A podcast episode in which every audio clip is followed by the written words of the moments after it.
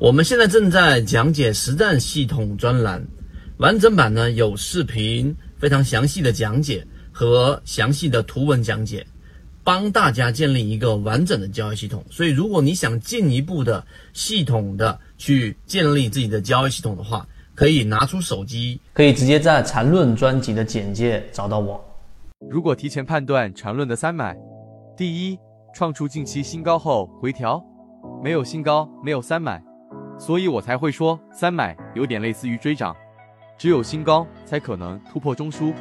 当然，新高也分级别的，创出三到五天的新高，可能就产生一分钟的三买；创出半个月的新高，可能产生三十分钟的三买；创出二年内的新高，可能产生周线的三买。注意，所有的买点都是从小级别到大级别，周线三买产生之前，肯定都要先产生它下面级别的买点。关键是你自己的操作级别。第二，一般情况下，MACD 在零轴上拐头，才可能存在三买。这个用眼睛一眼就能看明白。MACD 刚从零轴下面穿上来，一般都不会是三买、二买，类二买比较多。MACD 在零轴下的，一买的概率比较大。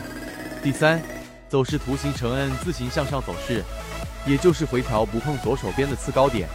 如果你要严格按缠论定义来，只要不回中枢就可以，是可以碰次高点的。但只要碰次高点的三买，后面都是形成中枢扩张，而不能形成两个中枢的上涨趋势。有强势三买，为何要去做弱势的呢？第四，突破新高中应明显放量，回调时缩量，三买时再次放量。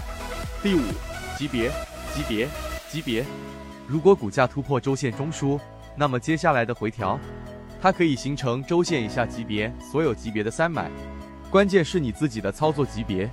一分钟底背驰产生三十分钟的三买，这种图形在日线级别一般都是分形中继，不会有效跌破五日线。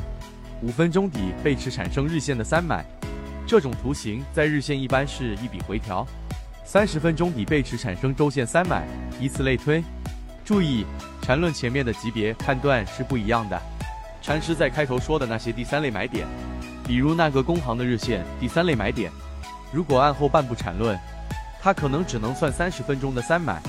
级别递归的 A 零是可以自己设置的，这样不同 A 零设置出来的级别就会整体放大或缩小，关键你自己明白就可以了。关于这一点，目前为止，我还没有看到有任何一个人说明白过。不明白这，你就看不明白禅师说的那些买点。会感觉他们前后矛盾。其实禅师讲解时经常无极变速，随意转换，而你还在那里比线段、中枢的手动换挡，又如何能跟上他的思维？